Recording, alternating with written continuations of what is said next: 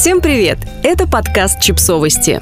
Мы знаем все о детях. Как жить с синдромом хорошей девочки. Автор текста подкаста Дина Батей. Мою трехлетнюю дочку беспрестанно хвалят. Она запоминает песенки и стишки на трех языках, говорит прохожим комплименты, всем улыбается и любит правила. Умница, золотой ребенок, идеальная девочка. Но есть одна проблема – она слишком послушная. Недавно я забирала Свету из садика, и как только мы вышли за ворота, она стянула шапку, показав два хвостика, которые ей сделала воспитательница. Как красиво обрадовалась я, потому что дома Света не дает делать себе прически. «Сними резинки, мне больно», – тут же попросила она. Ей сделали слишком тугие хвостики, но она об этом не сказала. Почему? Света в свои три года не смогла мне толком это объяснить. Самое простое было бы подумать на воспитателей. Может, они держат детей в страхе? Слишком суровые методы, жесткая дисциплина, ручки на коленочки и молчать? Но воспитательница сама вызвала моего мужа на разговор и поделилась тем, что она обеспокоена. Последнее время Света перестала говорить, если ей что-то нужно или что-то не нравится. На обеде она ела суп с мясом и плакала. Воспитательница спрашивала у нее, что случилось, предлагала не есть суп, если не нравится, но Света продолжала жевать. Воспитательница очень жалеет Свету и не понимает, что с ней происходит. Мы тоже. Конечно, мы объясняем дочке, что если не нравится мясо, не ешь. Не хочешь идти на занятия балетом, не иди. Больно, не терпи. Света понимает частности и даже хвастается, что отказалась от невкусного супа, но в целом я вижу, что она испытывает огромный стресс, когда мы идем в сад. Никто от нее ничего не требует, но она ощущает иначе. «Давай пойдем помедленнее», – просит она и глотает слезы. Что делать, если ребенок слишком послушный? Попробуйте отыскать об этом хоть какую-то статью, ведь обычно проблема ровно обратная. Мой старший сын в ее возрасте закатывал истерики, валялся на полу, дрыгал ногами. Его «нет» было таким ярким «нет», что я бесконечно пыталась его утешить, но часто просто сдавалась под его напором. У Светы нет, маленькая и тусклая. Достаточно задать вопрос или попросить посильнее, и она уступит. Это очень удобно взрослым, но кажется ужасно тяжело ребенку. Я шла домой, размышляя, как быть.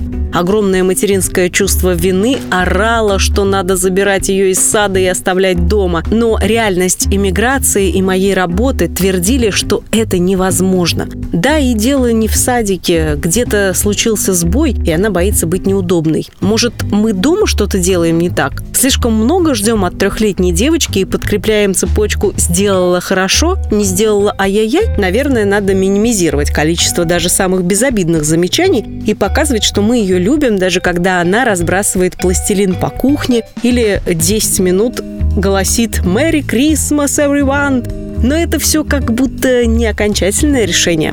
«А ты сама часто отказываешься от того, что не хочешь делать?» – спросила у меня подруга. Какой она видит пример? Сначала я впала в ступор. Понятия «хочу» и «не хочу» за год иммиграции улетучились. У меня есть просто много «надо». Надо зарабатывать гораздо больше на жилье, еду и обучение детей. Надо заниматься бытом. Надо прикладывать усилия для осуществления стратегических планов по переезду дальше. Надо сдавать IELTS.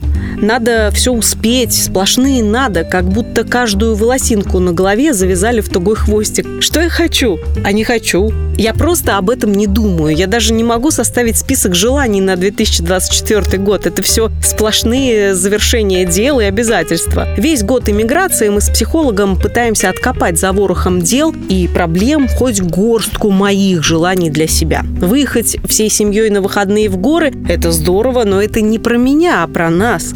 Пойти одной бродить по ботаническому саду про меня. Как раз там, в саду, я шла по дорожке и думала, хочу ли я дойти до водопада или уже устала. И в этот самый момент поймала себя на том, что никогда не выбирала маршрут по своему желанию. Всегда влияли десятки обстоятельств. Устали ли дети, проголодался ли муж, жарко ли, пора ли Свете на дневной сон, то, все, пятое, десятое. Я никогда не задумывалась, куда я сама хочу. Это маленькое «хочу» стало таким таким большим открытием. Я хорошая мама, хорошая жена, хорошая подруга, хорошая дочка, старшая сестра, которую в 8 лет уже могли оставить на пару часов, последить за новорожденным братом, подруга, которая может слушать часами, не рассказывая о себе, мама, которая работает по ночам, Жена педагог, автор, который всегда сделает больше, если попросите. Статья про синдром хорошей девочки – единственный текст, который выпал мне на запрос в Гугле о том, как помочь